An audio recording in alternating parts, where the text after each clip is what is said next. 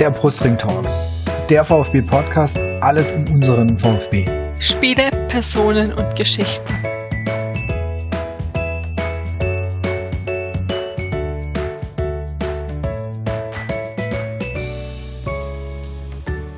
Willkommen zur 21. Ausgabe des Brustring Talks. Wir haben ein paar Spiele weiter hinter uns gebracht. Die zweite Bundesliga ist etwas vorangeschritten und wir möchten heute, heute Abend mit euch sprechen über ja, die letzten Spiele, die Situation aktuell beim VfB. Und mein Name ist Martin und bei Twitter unter 242 zu finden.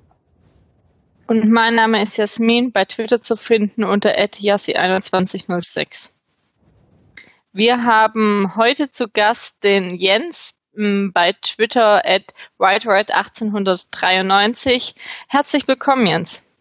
Hallo, herzlich willkommen. Danke für die Einladung.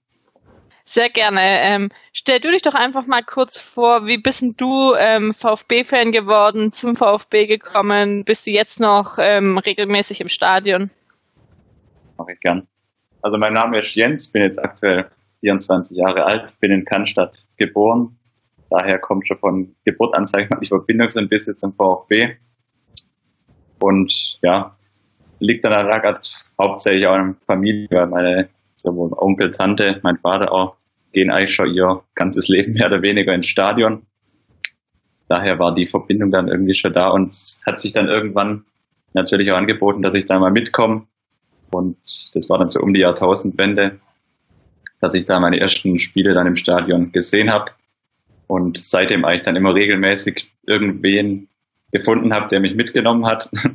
Und dann hat zu der Zeit mit meinem Opa bei den Amateuren im Schlienstadion regelmäßig war.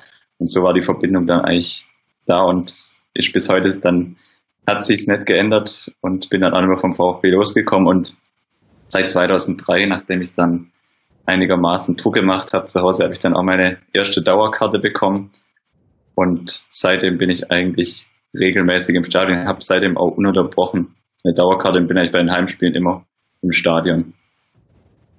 Okay, ich hatte ja schon gesagt, bei Twitter bist du zu finden unter WhiteRed1893. Ähm, bist du sonst noch irgendwo im Internet zu finden? Instagram, eigenem Blog, ähm, Snapchat oder was auch immer? Also nicht, nicht wirklich öffentlich, sage ich mal. Ich, also ich, ich nutze die Plattform noch so ein bisschen, aber wirklich aktiv über Facebook, Instagram, Snapchat, solche Sachen, dann eher passiv, also da ist kein Account, wo man unbedingt vorzeigen kann. Und Blog oder so betreibe ich leider aktuell auch nicht gerade. Okay, ähm, dann kommen wir doch jetzt einfach mal zur aktuellen Situation. Am vergangenen Freitag war das 100. Zweitligaspiel ähm, des VfBs ähm, und zwar gegen Bochum was 1 zu 1 ausging und ähm, die Woche davor gab es schon das andere 1 zu 1 in Braunschweig. Hm, wie blickt ihr denn auf die ähm, letzte Woche zurück, ähm, eben mit den beiden Spielen, die jetzt nicht ähm, die größte Euro äh, Euphorie ähm, erweckt haben? Also ich kann, Jens, fang du mal an, genau. Ja, ich Der kann gerne. Also wie gesagt, das ähm, am Montag, ich habe es ja auf Twitter schon aber am Montag gerade das Spiel, das war natürlich, hat perfekt angefangen, sagen wir die Woche. 1-0 gleich quasi zum, zum Spielbeginn. Die erste Halbzeit war dann sowohl in Braunschweig und in Bochum nicht wirklich optimal, oder gegen Bochum nicht wirklich optimal. Also in Braunschweig, das war so typisches VfB-Spiel vor zwei, drei Jahren nach früher Führung und dann von Sekunde zu, von Null zu Minute eigentlich passiver geworden und mehr oder weniger ums Gegentor gebettelt und dann am Ende auch erfolgreich. Die zweite Halbzeit war natürlich dann gerade auch in Unterzahl nicht einfacher bei den Platzverhältnissen.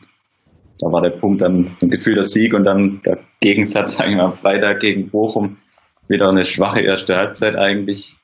Die zweite Halbzeit dann leicht verbessert und am Ende der Punkt eigentlich gefühlt zu Hause zu wenig, aber für mich jetzt auch noch kein, kein Warnsignal, Gut, hat mal gezeigt, dass, dass in der Liga alles, alles möglich ist, aber dass man da nicht einfach jeden Gegner wegspielt, einfach ohne Probleme, sondern dass die Gegner halt auf allem Bochum, die stehen kompakt und dann kann so ein Spieler da mal 1-1 ausgehen, wenn man dann gerade so eine erste Halbzeit spielt. Ja, also dem, so diesem, äh, deinem ersten Fazit äh, kann ich mich auch anschließen, äh, bezüglich vor allem, also ich finde es ja immer schön, es gibt ja dieses, äh, es gibt das Unentschieden, was ein Gefühl der Sieg ist und es gibt das Unentschieden, was eine gefühlte Niederlage ist. Und ähm, die haben jetzt eigentlich beide innerhalb von fünf Tagen gehabt. Also das äh, Spiel in Braunschweig, das war, fand dann eben in der Unterzahl, wie sie sich alle reingeworfen haben, wie sie sich dagegen gestemmt haben, dass es eben nicht, dass es am Ende nicht verlieren. Das war auf jeden Fall eher der gefühlte, du gedacht hast, ja, okay, eher ein gefühlter Sieg. Also es hat sich gut angefühlt, das Unentschieden.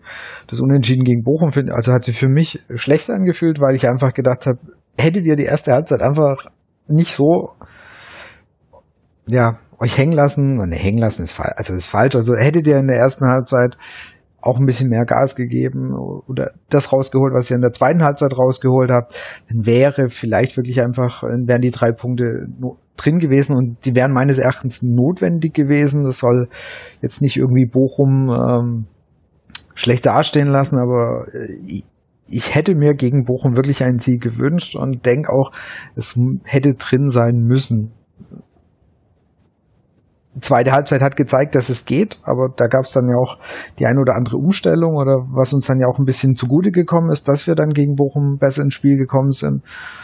Ähm, das war einerseits halt die äh, Reinnahme dann von Ginczek natürlich ähm, wo auch ähm, Wolf die ähm, System wieder ein bisschen umgestellt hat, was er in letzter Zeit immer mal wieder gern macht, ist von der Anfangsformation von dem 4-1-4-1 ähm, dann wechseln in das 4-4-2, was mit der Reinnahme von Gincher kam.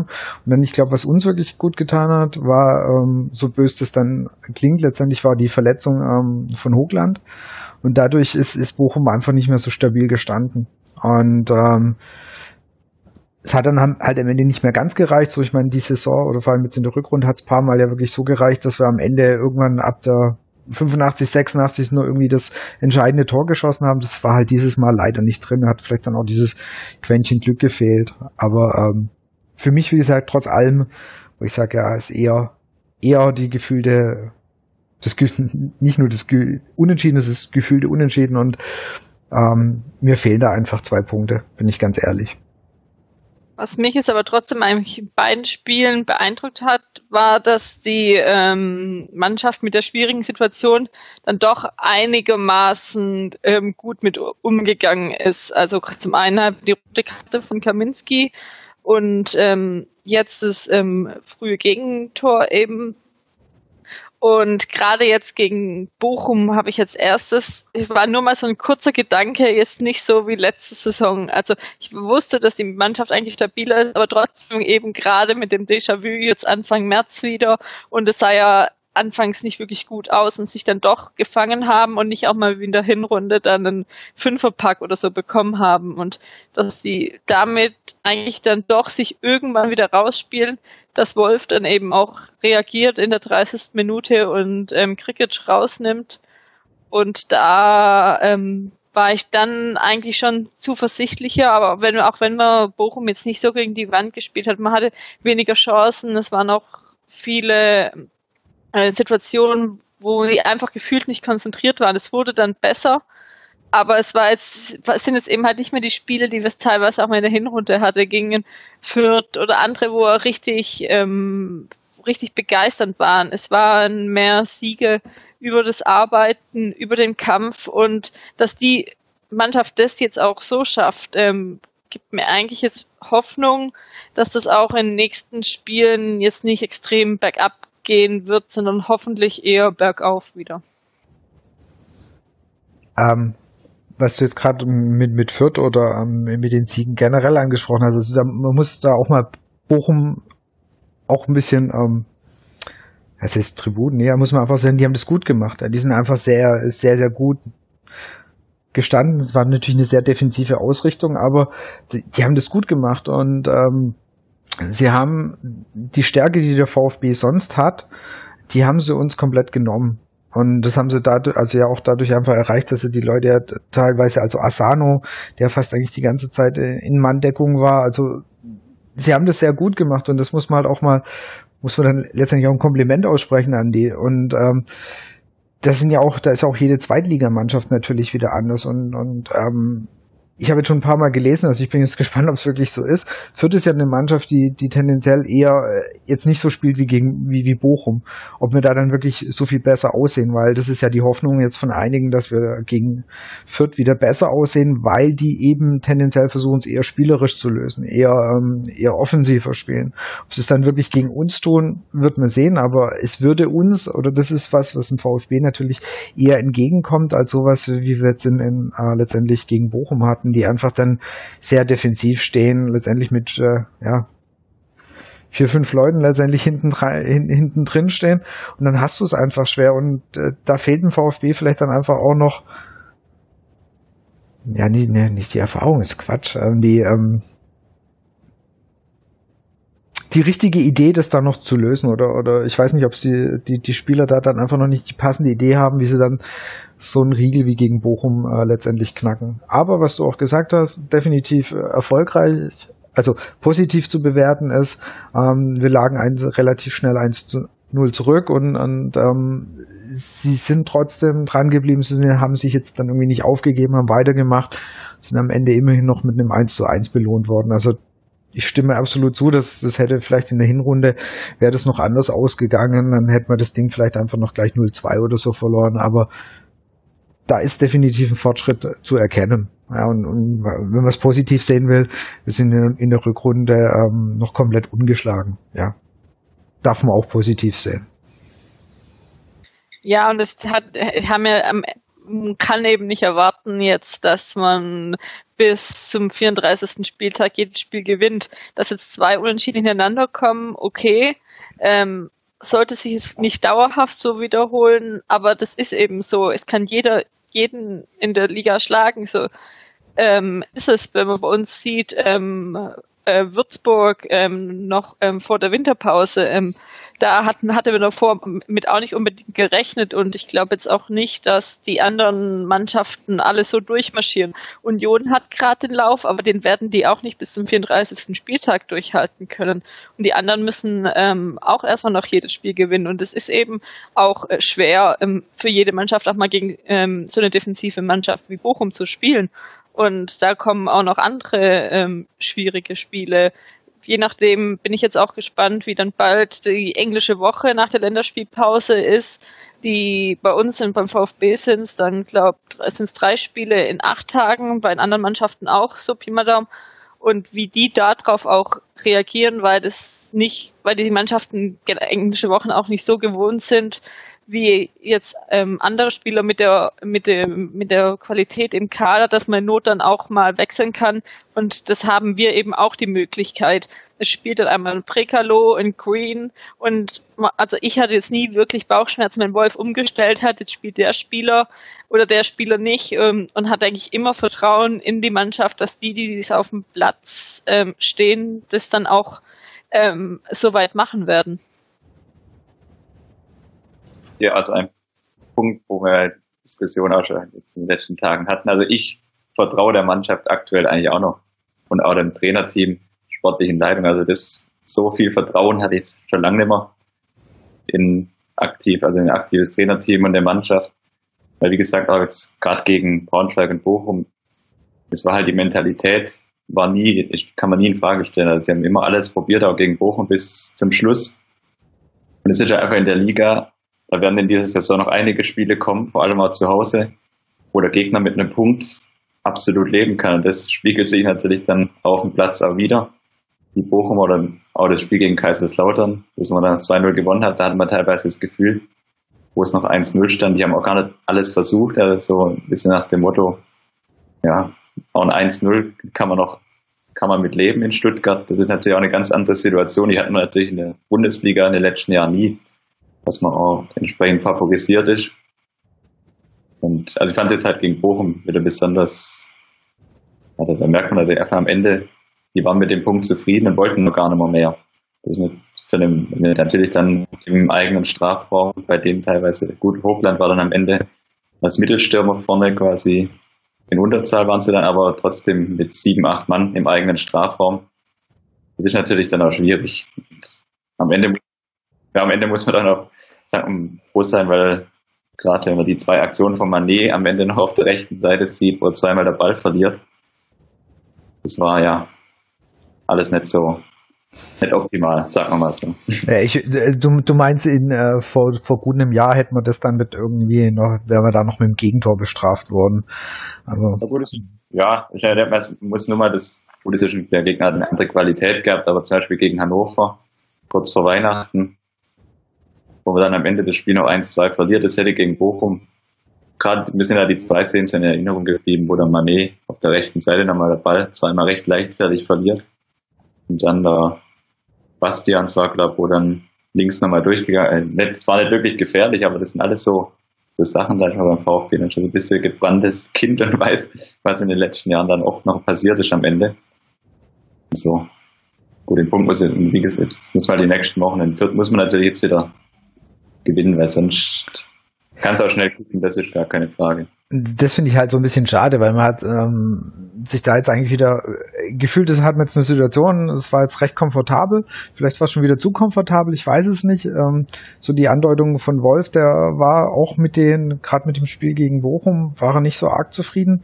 Auch bei Braunschweig hat er ja bemängelt, hat er gesagt, äh, da haben wir uns in eine Situation reingebracht, die gar nicht notwendig war, was auch stimmt, weil am Anfang ähm, war es okay und dann, dann ähm, hat irgendwo, haben sie, glaube ich, gedacht, ja, okay, jetzt läuft's voll und dann lief's halt nicht mehr voll.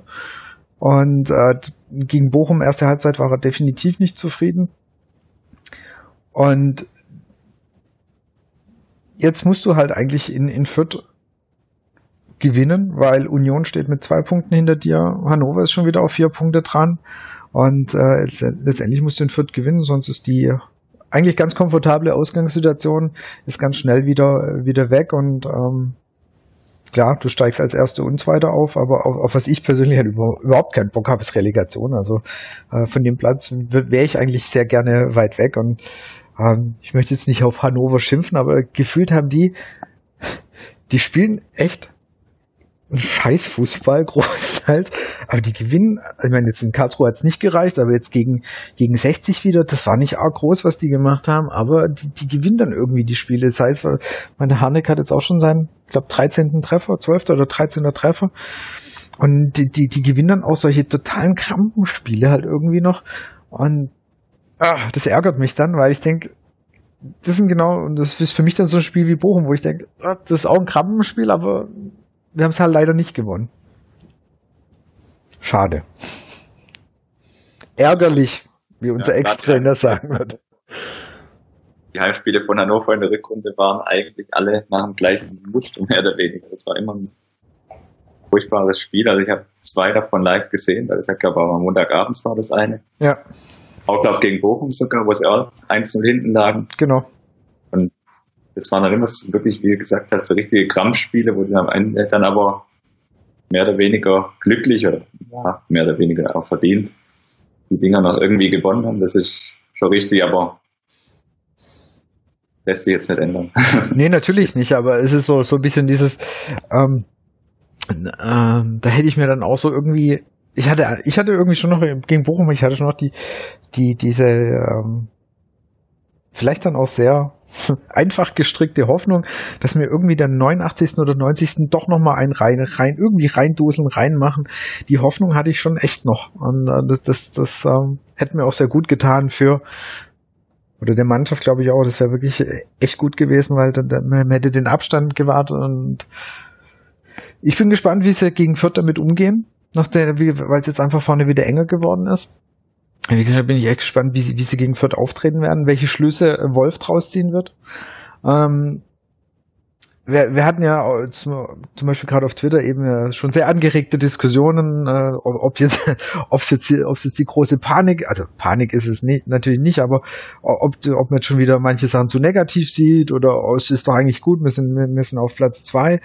Ähm, und meine Meinung dazu ist auch, stehe steh ich auch weiterhin dazu, wenn die Mannschaft und, und, und, und Wolf die richtigen Schlüsse jetzt aus diesen zwei Unentschieden ziehen, dann war es hoffentlich alles nicht so schlimm. Also dann und, und dann packen sie das auch. Aber das waren schon wieder so ein bisschen, und Wolf hat es ja auch in, in einem Interview gesagt, das war schon wieder ein bisschen wie im Jahr 2016. Also das heißt irgendwie, dass man zu schnell, zu schnell den Gang wieder rausnimmt und, und, und ähm, ein bisschen runterschaltet und, und versucht das äh, runterzuspielen. Und das schaffst du halt nicht. Du kommst mit 80 Prozent, eben kommst du nicht durch und, und dieser Gefühl, für mich Gefühl der Schlendrian, der schon so wieder ein bisschen kommt, der muss da halt ganz schnell wieder raus, weil sonst ist die Ruhe ganz schnell wieder dahin.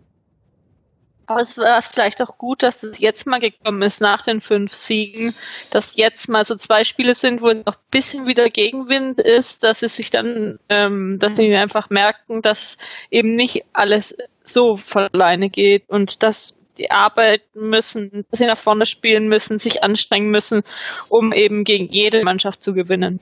Und am Ende sind wir doch noch in relativ luxuriösen Situationen. Klar sollte man das jetzt nicht hergeben. Man hat gerade einen Vorteil und ähm, ist auch für die Mannschaft gut, ähm, für jeden, wenn wir da jetzt bleiben könnten und da den vielleicht langsam nach und nach ausbauen könnten.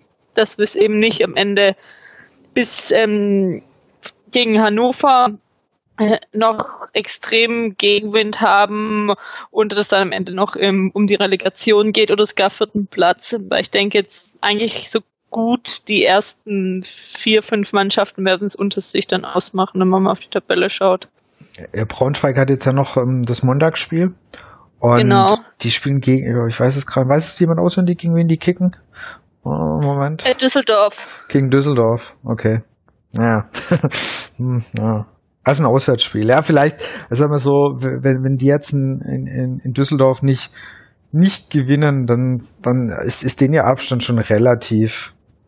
Okay, selbst ja, dann hätten sie noch drei Punkte auf Hannover. Es geht, es geht noch. Aber äh, wenn, wenn sie verlieren, dann wird doch so langsam für die etwas das Thema Aufstieg oder äh, Relegationsplatz etwas weiter entfernt. Und Hannover ist jetzt gerade auch noch so ein bisschen hin und her und Unruhe rund um Verein. Also da ist gerade auch nicht alles ähm, eitler Sonnenschein, was dort abgeht. Und eben, wenn man jetzt mal auf den VfB schaut, noch zur Winterpause, war man auf Platz drei, hatte zwei Punkte Rückstand auf den ersten und zwei Punkte Vorsprung auf den vierten.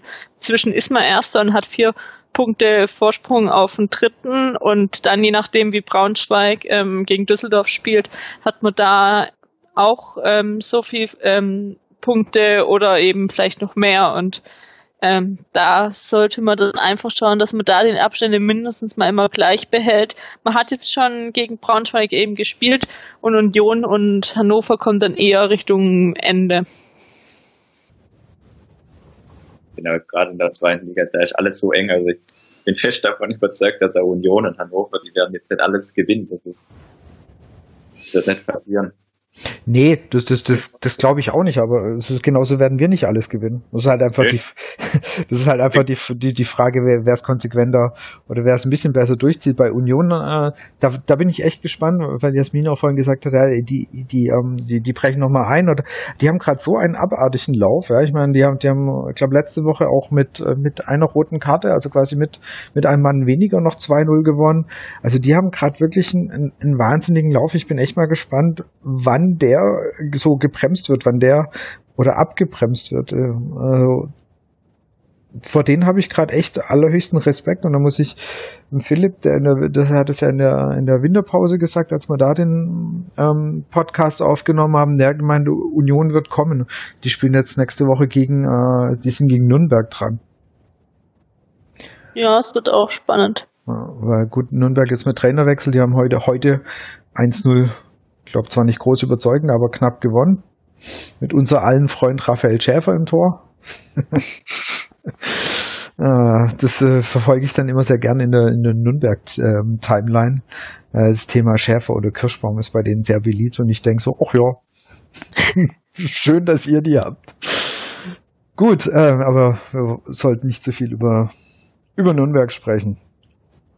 Ein Punkt, den du auch schon angesprochen hast, äh, Jasmin, ist das Thema äh, Mentalität oder einfach der, der Umgang mit den, mit den Situationen. Und äh, das fand ich jetzt in Braunschweig wirklich, da fand ich es wirklich gut, wie die Mannschaft nach der, nach der roten Karte, meines Erachtens immer noch komplett lächerlichen roten Karte, ähm,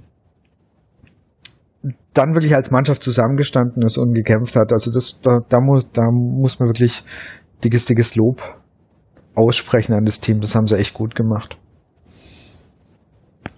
Ja, und, eben über so lange Zeit auch. Genau. Also mal irgendwie zehn Minuten, die letzten 10, 20 Minuten mit, mit einem Mann weniger auskommen, das ist, ist machbar, aber dann wirklich eine, eine komplette, komplette Halbzeit, also insgesamt irgendwie 50 Minuten, 55 Minuten mit einem Mann weniger auskommen, ähm, das war schon absolut. Und eben auch noch gegen Braunschweig, die eine der Mannschaften sind oder auch oben drin stehen und das eher ausnutzen. Also das wäre jetzt wie wenn äh, Dortmund gegen Bayern größtenteils in, oder über die Hälfte in Unterzahl spielen würde, das würde man dann auch merken und es wird ähm, schwerer ähm, gegen so eine Mannschaft als vielleicht doch gegen eine, die weiter unten drin steht. Und man hat ja gesehen, dass die wirklich auch wollten, also Braunschweig noch ähm, da ähm, zu spielen und sich nicht dann ähm, wie Bochum irgendwann damit zufrieden gegeben haben und auch mal gern ein bisschen mehr Zeit von der Uhr laufen lassen haben. Ja, also genau, die wollten wirklich die drei Punkte. Das, das war, finde ich, sehr deutlich zu erkennen, so nach dem Motto, da, da ging es aus, ähm, als Halbzeitpfiff war und beziehungsweise dann aus der Pause zurückkam, da ging es ja gleich richtig los. Also da war, da war die Marschrichtung echt sehr, sehr klar. Und äh, so gesehen haben, hatte VfB und äh, hat die Mannschaft das dann echt gut gemacht. Ja, ja, am Montag war ich nur, sag mal zur Pause war ich noch einig, einigermaßen enttäuscht, weil die erste Halbzeit war halt wirklich man hat sich in die Situation, in der zweiten Halbzeit den Punkt dann zu retten, hat man sich ja in der ersten Halbzeit völlig unnötigerweise rein manövriert. Das ist weil, richtig. Weil nach der Führung hat man komplett das Spiel eingestellt quasi. Das, das hat mich schon einigermaßen enttäuscht, aber gut, die zweite Halbzeit hat es dann gerettet. Das, das aber Ganze. Das, das ist ja genau der Punkt, wieso ich so ein bisschen jetzt auch nach dem 1 zu 1 in Bochum so ein bisschen schon gesagt habe, so ein bisschen aufpassen, Leute, weil die, genau dieses Ding, so, ey, wir führen 1-0 und auch jetzt wird's dann irgendwie schon laufen und gegen Bochum die erste Halbzeit, das war schon so, äh, wie es eben Wolf gesagt hat, das war so ein bisschen ähm, Rückfall in, in, die, in die Hinrunde und ich hoffe, dass sie das echt ganz schnell wieder rauskriegen, weil ähm, das sollte uns nicht mehr allzu oft passieren. Äh, noch so ein paar Unentschieden in Folge werden jetzt wirklich einfach nicht so optimal. Also sagen wir mit den zwei, jeweils mit der ersten, zwei, ersten Halbzeit ab der 10, 15 Minute in Braunschweig und der Leistung gegen Bochum, da wird es nicht reichen. Da muss man sich auch keine Illusionen machen. Weil das war beides mal ziemlich schwach. Ja. Und ähm, dann war ja bei, beim VfB einfach die, letzt, äh, ja, die letzten zwei Wochen doch ein bisschen mehr los, als sich das der ganze Verein ja eben gewünscht hat. Und auch da fand ich gut, wie die Mannschaft hat sich da äh, gefühlt von dem der, äh, dem Rauswurf eines äh, Ex-VfB-Spielers. Ich habe gesagt, ich, ich, ich bringe den Namen. Nein, also ähm, dass das Thema ein bisschen kommt, ist klar. Also das, ist das Thema Großkreuz, aber ich, ich, ich will es per se ja nicht ausdappen, sondern einfach, wie die Mannschaft jetzt damit umgegangen ist. Und ich finde, die haben es eigentlich ähm, gefühlt haben sie sich davon nicht irgendwie anstecken lassen oder oder irgendwie war Unruhe in der Mannschaft. Ich glaube, die haben das ganz gut wegbekommen. Also gerade der am Anfang gegen Braunschweig hast du gar nichts davon gemerkt und ähm, ich würde jetzt auch nicht irgendwie irgendwie die erste Halbzeit auf irgend, irgendwelche Nebenwirkungen von dem Thema schieben. Also das auf jeden Fall nicht. Also so gesehen, wenn du überlegst, was die dann wahrscheinlich auch alles in Zeitungen gelesen haben, mitbekommen haben, äh, damit dann auch so umzugehen, das ähm, fand ich auch absolut positiv. Und es spricht auch letztendlich für die Mannschaft. Und es zeigt jetzt ja alles, also die letzte Woche war es ja äh, null eigentlich mehr Gesprächsthema. Also inzwischen ist es eigentlich vorbei und das hätte eben auch anders laufen können, wenn das Spiel in Braunschweig anders gelaufen wäre. Dann hätte es gehießen, das liegt da dran, etc. Und jetzt ähm, hat das auch, denke ich, Wolf und Schindelmann ist auch danach gut eingefangen davor. Und ähm, jetzt geht's so hoffentlich ähm, gut ähm, weiter dem, was auf dem Platz passiert ist, würde ich überhaupt keine Verbindung herstellen. Hat man auch nicht gemerkt. Also das, das hat die Mannschaft, glaube ich, komplett ausgeblendet dann in der, in der Phase, wo es auf der Platz ging. In der Kabine wird es natürlich auch Thema gewesen sein. Da muss man sich, glaube keine Illusion machen. Das ist ja ganz menschlich, wenn sowas passiert, dass man darüber intern spricht, aber auf dem Platz hat man es nicht gemerkt und das ist positiv. Genau, also das, das wollte ich damit sagen, dass es so die ganzen Begleitumstände, ähm, dass, dass es geschafft haben, die eigentlich auszublenden, das, das finde ich einfach ähm, sehr positiv. Jetzt noch äh, ähm, andere, andere Spieler, der ähm, mit Maske gespielt hat. Ich weiß, ist jetzt noch mal so ein bisschen ein Rückblick auf gerade auf das Bochum-Spiel. Wie war euer Gefühl bei Terodde? Hab, habt ihr das Gefühl gehabt, dass der teilweise nicht nicht vielleicht so voll reingegangen ist oder so ein bisschen ist etwas zurückgezogen hat, einfach, ich, ich weiß nicht, ob das auch vom Unterbewusstsein natürlich von, von ihm kommt, dass du vielleicht dann mit dem Kopf halt doch nicht komplett rangehst, weil du denkst, hey, ich habe dieses doofe Ding aus, ich, auf, ich habe ich hab habe eine gebrochene Nase drunter ähm, oder halt eine operierte gebrochene Nase drunter und ich gehe vielleicht nicht komplett rein. Also gegen Bochum hatte ich, hatte ich also das Gefühl, dass es vielleicht in der einen oder anderen Situation ihn, ihn etwas gehemmt hat. Ich weiß nicht, ob das nur mir so gegangen ist. Ich weiß nicht, wie es ihr gesehen habt. Also mir, ist eigentlich nicht so aufgefallen in dem, in dem Sinn. Wir haben nur gegen Bochum im Stadion gerade diskutiert, dass man schon gemerkt hat, dass die Innenverteidiger ihn schon noch gekannt haben. Also seine ganzen, wie er der Ball abschirmt, diese ganzen, hat er da seinen Bewegungsablauf, seinen ganz typischen das ist uns ein bisschen aufgefallen. Das fand ich ein bisschen, ja, fand ich, also, da hat man gemerkt, die wissen schon, wie er sich bewegt, auch wenn das Tor dann gut eingeleitet hat. Aber jetzt gerade habe ich jetzt ehrlich gesagt nicht so drauf geachtet, dass ihn seine Verletzung da behindert hätte.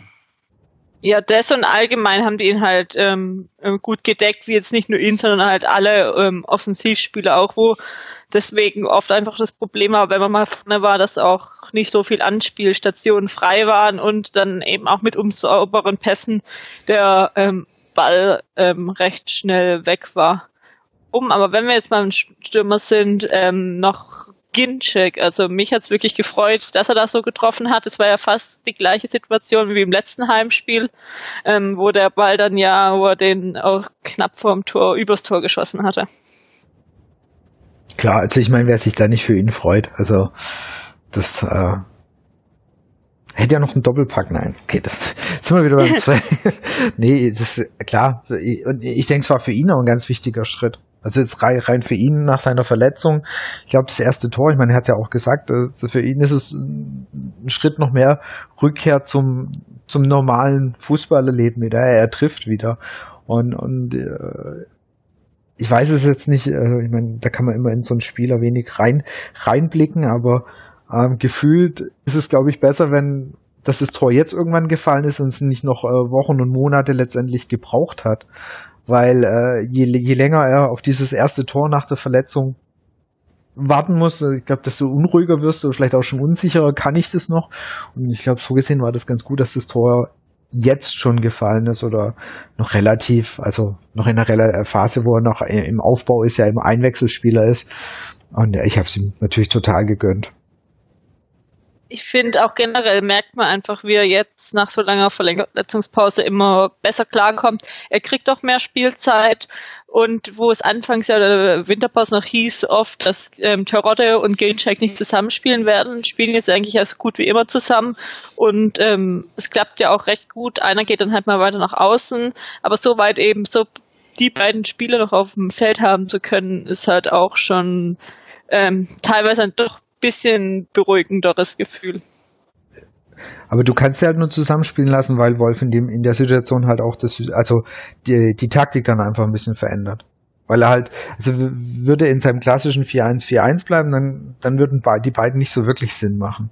Aber ähm, das ist ja dann immer so ein bisschen die, die äh, geänderte Ausrichtung und, und äh, dann passen die zwei oder dann geht es wirklich ganz gut, wie man jetzt ja die letzten Wochen schon ab und zu gesehen hat. Da legt mal der eine dem anderen vor, also das, das ist schon ganz gut. Zwei solche halt, Kaliber, ja. Der ist halt immer so die, ist die, die Lösung für 60 Minuten meistens, wenn überhaupt, wenn der Ginchek dann halt eingewechselt wird. Mal, mal gespannt, ob sie vielleicht irgendwann nochmal von, von Anfang an beide in der Startelf stehen werden. Hätte ich auch so nicht erwartet, dass die zwei vorne mal so viel Spielzeit gemeinsam haben bei uns. Wenn mich jemand vor der Saison gefragt hätte. Mhm. Also ich bin mal gespannt, von, von, von Anfang an kann ich es mir gerade aktuell noch nicht vorstellen. dass, ähm, dass Wolf das mal wirklich äh, von Anfang an macht.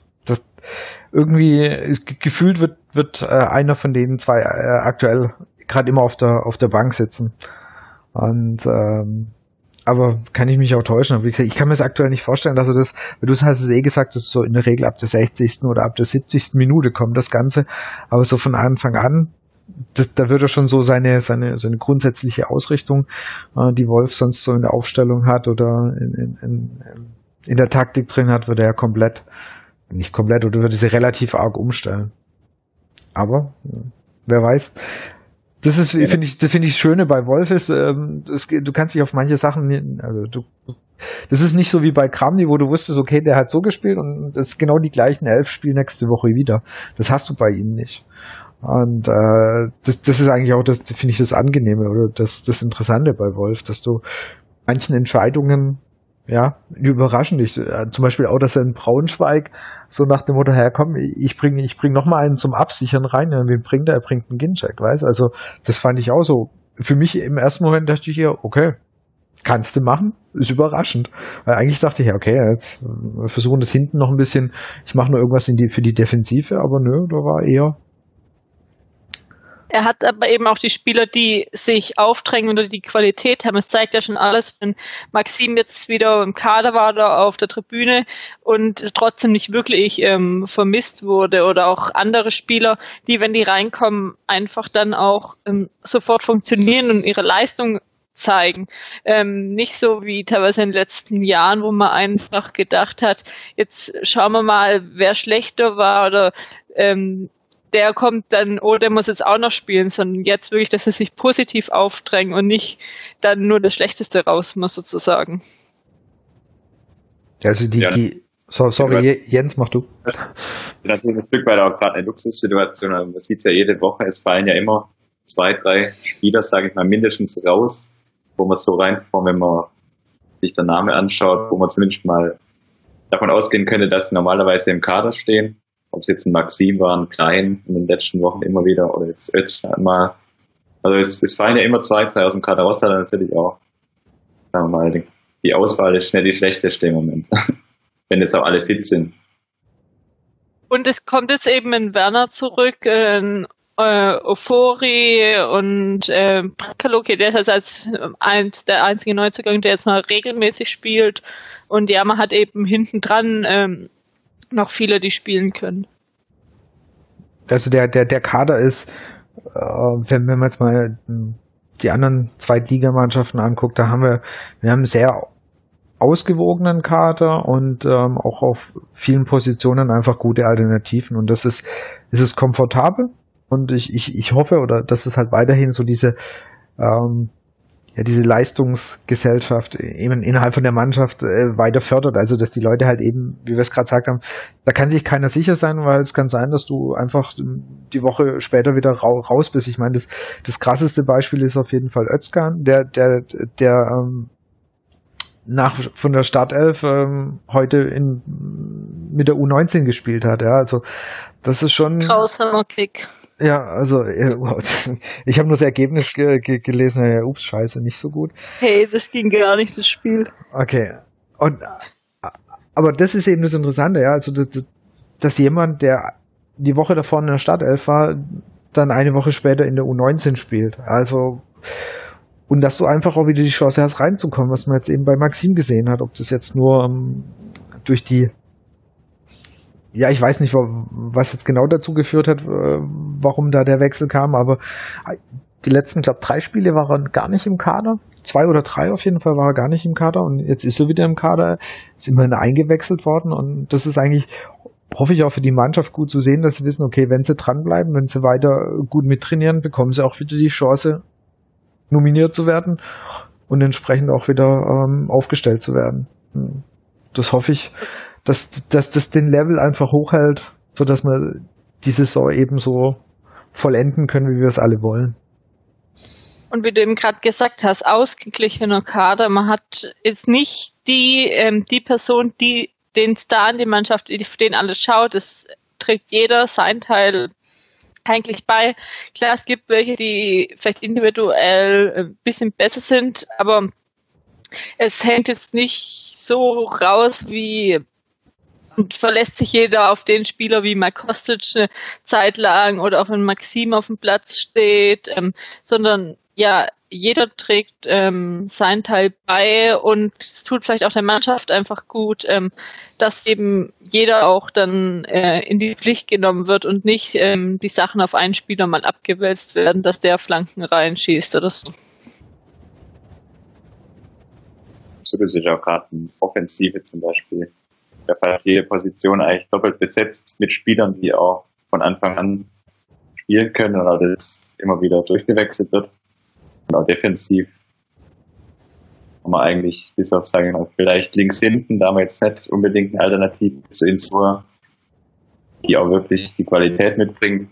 Aber sonst ist ja eigentlich jede Position mehr oder weniger doppelt besetzt und wie du schon gesagt hast, also sind vielleicht mal so ein, ein Spieler wie Terodde oder so, der vielleicht auch immer nicht verzichten könnte, aber sonst ist eigentlich im Kader jeder Spieler mehr oder weniger ersetzbar, wo längere hinten nehme ich da auch mal noch raus, weil ich glaube, da, da ist die, die Vertreter oder der, der, der zweite Mann.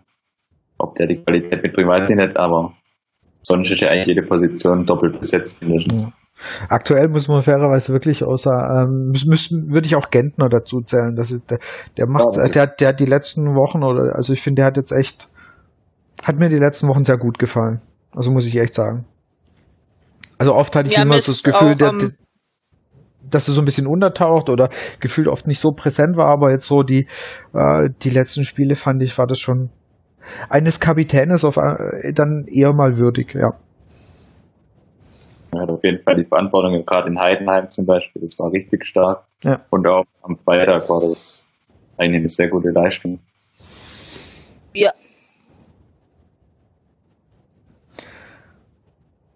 wir haben so, wir, wir hangeln uns ja immer so ein bisschen an so ein paar Punkten entlang und äh, wir haben schon ein bisschen jetzt darüber gesprochen. Natürlich äh, die generelle Erwartung für, für, für uns VfB-Fans ist, glaube ich, klar, aber interessant ist natürlich so die Erwartung jetzt mal so an die nächsten Wochen, also gerade auch dann die, die englische Woche.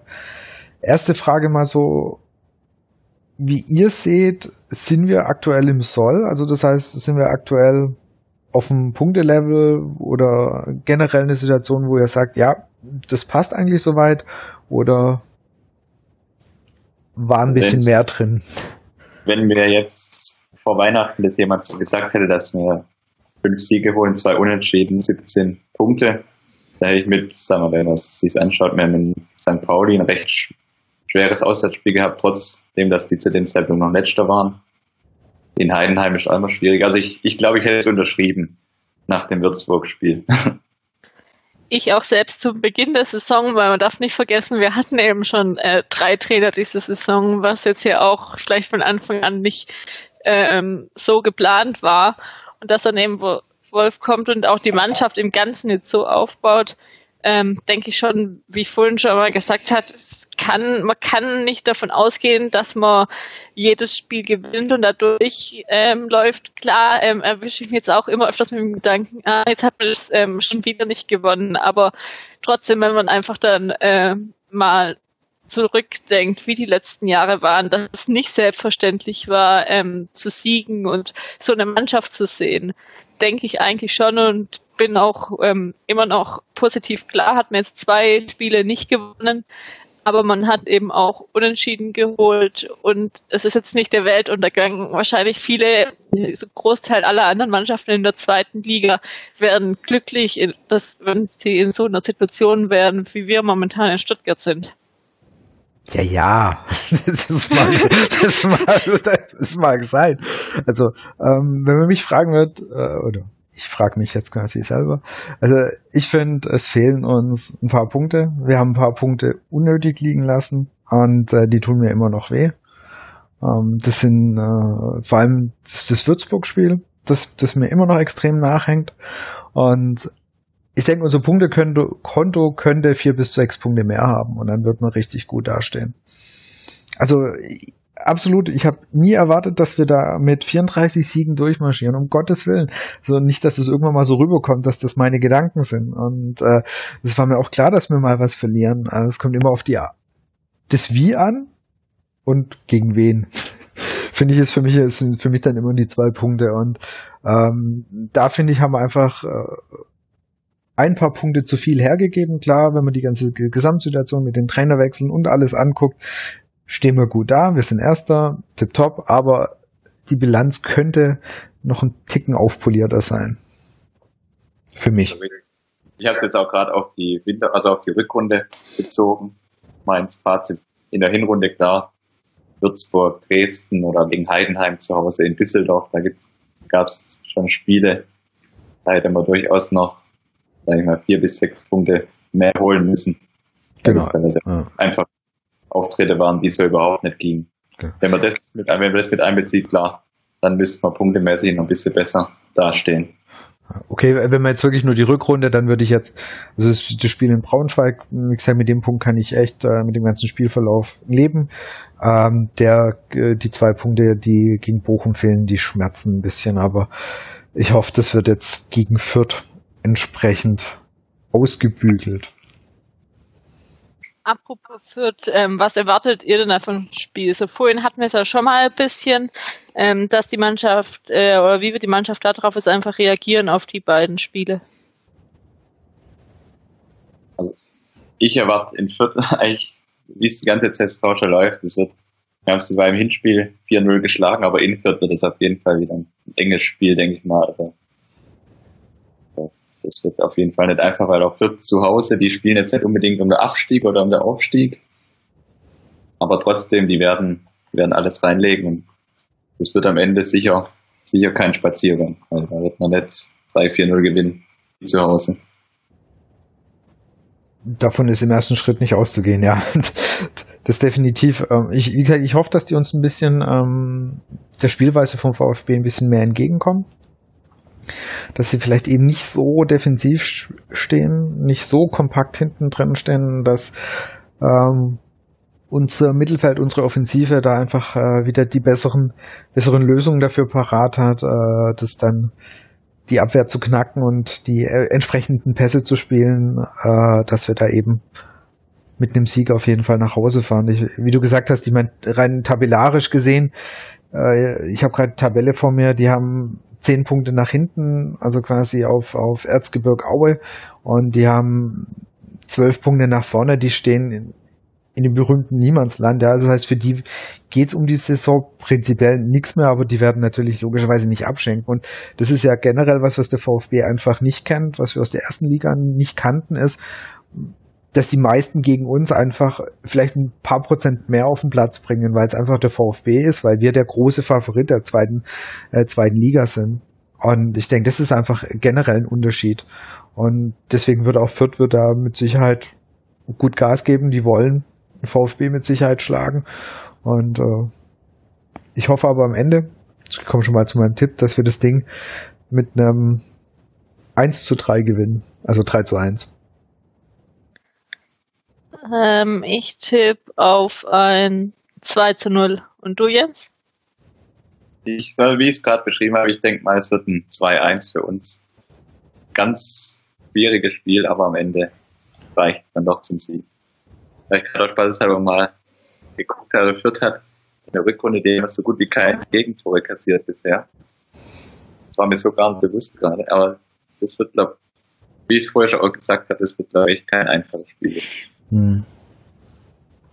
Tja, nach Fürth ist dann ja mal ein bisschen Zweitligapause, dann kommen so uninteressante Sachen wie Länderspiele und irgendwas und nach kommt äh, schon so ein bisschen, finde ich, die, die Wochen der Entscheidung. Also, ähm, Obwohl, apropos uninteressant Länderspiel, ja. so interessant, so interessant finde ich es diesmal gar nicht, weil es ist ja U21-Spiel im Gazi-Stadion und da wird ja wahrscheinlich Baumgartel, Baumgartel spielen, spielen und ja, eventuell okay. auch ähm, Timo Werner. nee, aber Baumgartel eben ähm, war ja auch letztens, was gerade auch ziemlich untergeht, auch ein Interview mit irgendeinem DFB-verantwortlichen Jugend, dass er auch gute Chancen hat, bei der U21 EM zu spielen. Der Kunz hat es gesagt. Was er Kunz? Ja, ich okay, ich, weiß, ich wusste es nicht mal wer. Also ich habe, ähm, dass er da gute Chancen hat. Also ähm, da, falls es dann doch zu langweilig ist in Leuten, ist dann bald, ja. kann man Baumgartel in Not dann noch in der Länderspielpause schauen. Ja, genau. Und wie gesagt, danach kommt, kommt die englische Woche. Und die wird ziemlich richtungsweisend sein. Also da ist ähm, Dresden 60, KSC, zwei Heimspiele. Gegen Dresden und gegen KSC, 60 auswärts. Und das sollte eigentlich eine neun Punkte Woche werden. Mal, mal ein bisschen die Erwartungen hochsetzen. Es wäre danach wär sicherlich entspannt und ja, ich denke auch, also die acht Tage mit den drei Spielen werden sehr entscheidend.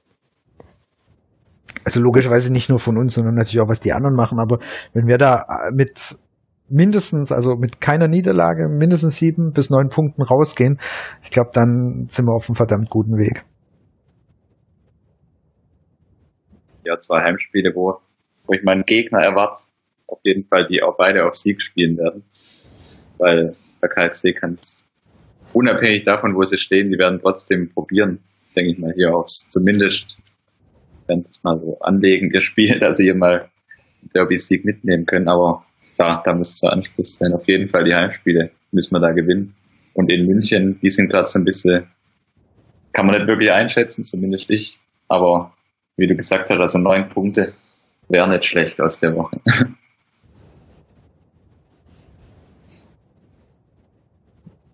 Ja. Hoffen, also wie gesagt, das, das, das wäre so da meine Hoffnung und es wird mit Sicherheit nochmal die ein oder andere Niederlage geben, aber je später wir die auf die Saison verlegen können, desto lieber wäre mir das. Ähm ich bin gespannt, aber ähm, wie gesagt, so mit, mit äh, Sieg in Fürth und möglichst keiner Niederlage aus der englischen Woche, finde ich, wären wir sehr gut gewappnet für dir für den, für den Saisonendsport und dass wir dann eben den Abstand, den vorhin von der Jasmin auch schon angesprochenen Abstand nach hinten eher tendenziell Stück für Stück vergrößern können. Vielleicht verlieren dann ja. die anderen, anderen halt endlich auch mal wieder einfach. Ja, vielleicht verliert dann mal auch Hannover zwei Spiele und vielleicht verliert Union zwei Spiele. Ich weiß mir eh alles nicht, alles hypothetisch, aber es wäre schön. So einfach mit bisschen, äh, nicht bis zum letzten, bis zum 34. Spieltag bibbern, ob das irgendwie reicht. ist irgendwie so, nee, muss nicht sein.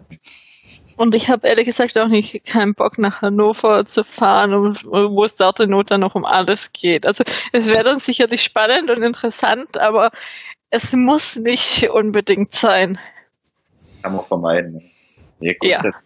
Finde ich, sagen wir, sagen wir, das ist ein bisschen schwierig, so eine Prognose abzugeben, weil total grundsätzlich in der zweiten Liga muss man eigentlich müssen wir mit dem Kader eigentlich Anspruch haben, eigentlich jedes Spiel zumindest mal so gestalten zu können, dass ein Sieg möglich ist. Das hast du sehr schön gesagt.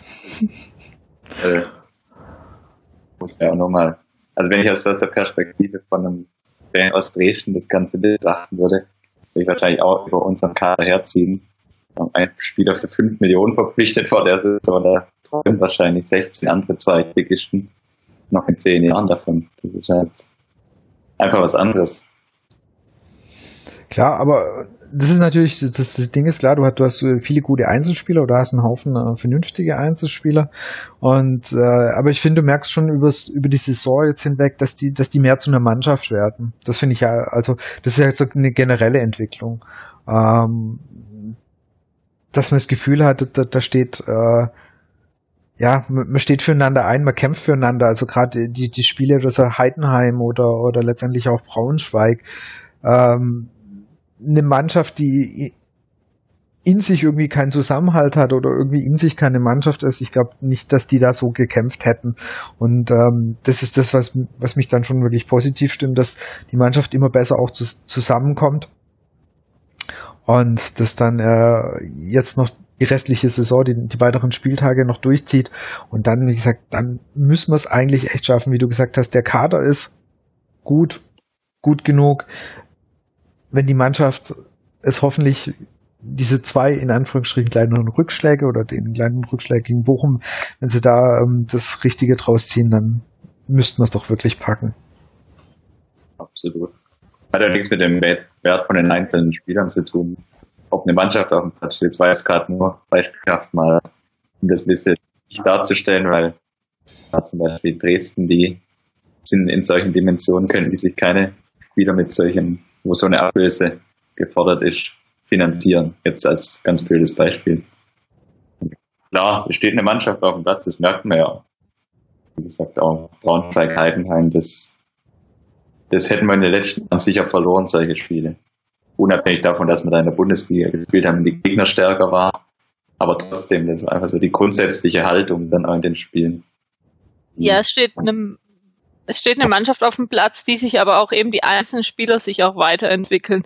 In Anfang ähm, Asano und Mané haben immer noch Schwachpunkte, wo man manchmal flucht, aber ähm, sie haben sich relativ schnell dann eingefunden. In Baumgartel verbessert sich, in Krikic, also generell die ganze Mannschaft ist so an sich arbeitet, auch wenn man sieht, ähm, eine Fortentwicklung eben an der Mannschaft, aber auch an jedem einzelnen Spieler.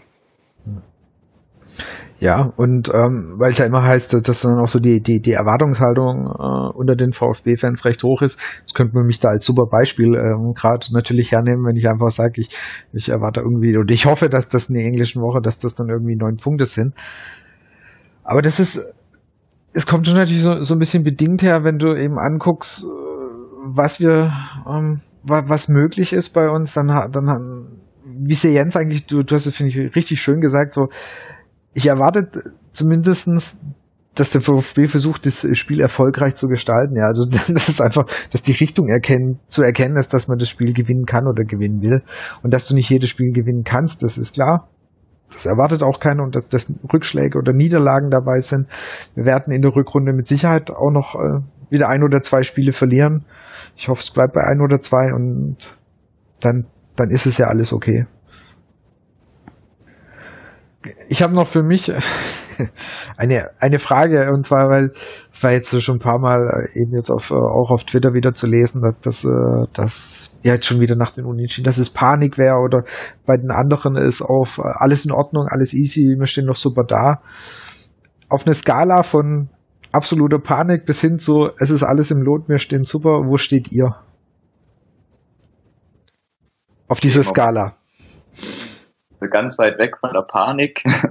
Aber es ist natürlich auch nicht alles im Lot, das ist, das ist klar. Nach dem 1-1 gegen Bochum, da kann man auch nicht damit zufrieden sein. Trotzdem fand ich jetzt das Spiel nicht so dramatisch, dass ich deswegen in Panik ausbreche. Und gut, in anderen Vereinen läuft es auch nicht, nicht alles rund. Wie gesagt, ich war in der letzten Saison zum gleichen Zeitpunkt wahrscheinlich ähnlich positiv. Das ist im Nachhinein war es vielleicht falsch, aber ich bin einfach grundsätzlich immer positiver eingestellt kann, als da jetzt in Panik zu verfallen. Und okay. ich habe es jetzt auch in den letzten Tagen ein paar Mal angedeutet. Ich vertraue einfach im Moment, gerade im Trainerteam der Mannschaft, dass es eben entsprechend wieder bis zum Ende dann durchgezogen wird und dann am Ende im Mai, dass wir dann als Erster aufsteigen. Ja, da schließe ich mich eins zu eins mir ins Ansicht genauso. Okay, ich bin auch, wenn die Skala von 1, 1 bis 10 geht, bin ich gerade bei so einer 7 oder 8. Also. Das ich, ist ja für dich sogar positiv. Ja, ja, ich, ähm, ich glaube, das, das wird auch echt wirklich falsch. Ich bin halt eher immer so einer, der, ich mahne vielleicht mal gern, äh, vielleicht einmal zu viel, aber es ist um Gottes Willen nicht so, dass ich alles, äh, alles äh, negativ sehe, dass ich alles schlecht sehe.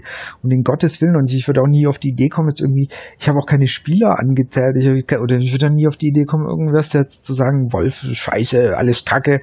Und davon bin ich wirklich Kilometer oder äh, weit entfernt. Das, das ist überhaupt nicht das, das Ding. Das ist einfach nur, die letzte Saison oder der VfB hat mich sehr oft eben ähm, belehrt, dass, dass man sich nicht sicher sein darf oder dass man einfach auch in einer guten Phase die Augen sehr, sehr offen halten muss. Und gerade wie von mir ins angesprochen, die letzte Saison, da, da war für mich echt nicht mehr vorstellbar, dass wir das nochmal so verkacken und ähm, deswegen bin ich da einfach etwas oder die mal viele VfB-Fans vielleicht einfach auch gebrannte Kinder und äh, das deswegen irgendwo zwischen der 7 und der 8. Also wenn sie die richtigen Schlüsse draus ziehen, alles in Ordnung. Amen. Das ist ja berechtigt. Ich glaube, nach dem Spiel gegen Hannover letzte Saison gab es ähnliche Diskussionen, da habe ich wahrscheinlich die gleiche Position vertreten, dass, dass es schon wieder bergauf geht. Man weiß nie, was kommt, aber genau. ich bin einfach optimistisch, dass das schon klappt. Alles klar. Ich auch. Okay, dann schließen wir doch mal den ähm, VfB und aktuellen Teil ab und kommen noch zum Brustring Talk Fragebogen, wo wir dir Jens noch ein paar Fragen stellen. Und zwar die erste, was war denn dein Highlight-Spiel, entweder live oder im TV? Also das, da gibt's, ich, Frage hat man schon oft beantwortet, da gibt's immer, sag ich mal, so drei Spiele bei mir.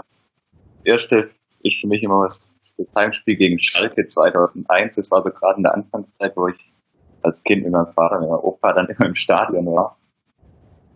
Das war einfach damals dieses 1-0 von Balakov in der letzten Sekunde am vorletzten Spieltag, damals auch dann zum Klassenerhalt.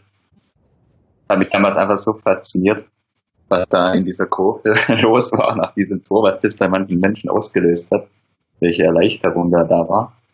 Und gut, dann das zweite, aber das ist natürlich ganz klassische Antwort, das Heimspiel gegen Manchester damals war das in der Anfangszeit, wo ich eine Dauerkarte hatte, dann damals mit, ich glaube, zehn war ich dann tatsächlich auch schon zu dem Abendspiel in Luft. Das war, glaube ich, mein erstes Flutlichtspiel.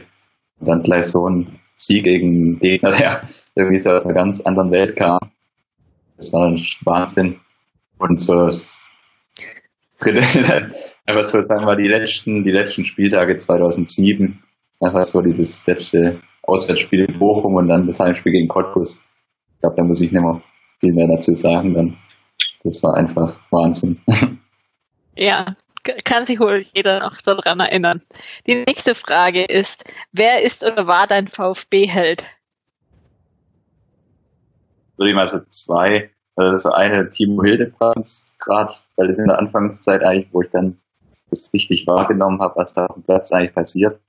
Da gab es eigentlich immer nur ein Torwart, bis 2007 wird dann eben gewechselt ist. Also VfB stand eigentlich immer, ich gefühlt als Kind und Jugendlicher Hildebrand im Ton. Das war dann was so Identifikationsfigur ein Stück weit. War einfach, war mir auch sympathisch und ein, einer meiner Lieblingsspieler zu der Zeit und so der zweite. Dann auch wieder diese klischeehafte Ende dann mit Kedira natürlich, weil einfach in einer, sag ich mal, der besten Phasen von unserer Vereinsgeschichte einer der Leistungsträger war und Deswegen Kedira. Okay, dann bin ich mal gespannt auf die nächste Antwort auf die Frage, welchen noch aktiven ehemaligen VfB-Spieler würdest du gern nochmal beim VfB sehen?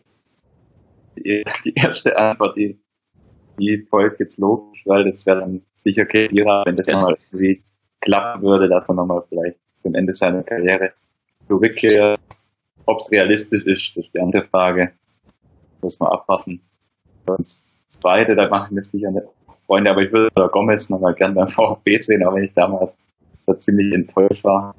Also damals nach München gewechselt ist, aber wenn die zwei vielleicht nochmal zusammen für der VfB, das ist eine völlig, völlig logische Vorstellung, also das wird nicht passieren, aber die zwei nochmal zusammen beim VfB auf dem Platz, das wäre, das wäre schon genial, aber so, obwohl es natürlich grundsätzlich diese Rückholaktion, das ob Sport immer so viel Sinn macht, ist eine andere Frage, wenn man sich auch das Ganze so ein bisschen. Da stellt sich bei Sammy die Frage nicht. der, der, bei, bei Sammy stellt sich die Frage nicht, der macht sportlich immer Sinn. das ist richtig. Also, vielleicht einfach so, dass man sich dieses Gefühl zurückholen will, noch ein bisschen, als die Spieler hier aktiv waren. Das ist für mich ein Negativbeispiel. Alex Klepter, als er dann nochmal ausgeliehen wurde, war zu seiner ersten Zeit beim VfB einer meiner Lieblingsspieler und die zweite Phase hat das Ganze noch ein bisschen kaputt gemacht, fand ich, weil er da einfach überhaupt nicht mehr in der Verfassung war und das dem Verein wirklich weiterhelfen konnte. Das dann auch ein bisschen komisch auseinandergegangen ist am Ende. Okay, und zum Abschluss dann noch vervollständige den Satz der VfB im Jahr 2025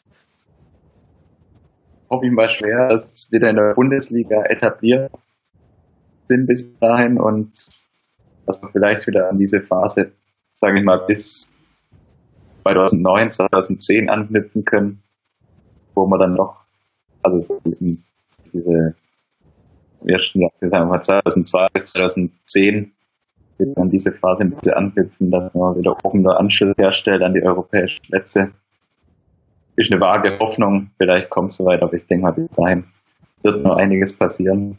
Jetzt müssen wir mal aufsteigen und dann ist natürlich auch eine ganz andere Voraussetzung. Die Liga hat sich verändert. Leipzig, Wolfsburg, da sind natürlich Vereine da inzwischen, die auch mit ganz anderen finanziellen Möglichkeiten als zur letzten Zeit, als wir oben, als wir noch oben mitgespielt haben. Ob es dazu in naher Zukunft wieder kommen wird, weiß ich nicht, aber ich, ich hoffe es schwer. Okay, dann äh, sind wir jetzt auch am Ende unserer 21. Episode. Danke, Jens, dass du dir Zeit genommen hast und ähm, zu Gast warst. Ähm, sonst, ähm, wo ihr uns noch im Web finden könnt, ist wie immer bei Facebook unter facebook.com slash brustringtalk, bei Twitter at brustringtalk. Ähm, alle Infos, ähm, die neuen Episoden gibt's auf brustringtalk.de, unserer Homepage und natürlich zum Abonnieren ähm, auf iTunes oder auch über RSS-Feed in die ähm, Podcast eure Wahl auf Android oder auf iOS. Wir freuen uns immer über euren Feedback, eure Fragen und Anregungen für unsere Episoden. Und ja, genießt die Woche und ähm, wir freuen uns schon auf das Viertspiel und dann auf die kommenden äh, Spiele mit hoffentlich guten Ergebnissen und werden dann auch darüber wieder sprechen. Vielen Dank an äh, Martin und an Jens und euch noch einen schönen Abend. Von mir bis, auf bis zum nächsten Mal und äh, wir hören uns weiterhin auf Tabellenplatz 1. Ciao. Tschüss.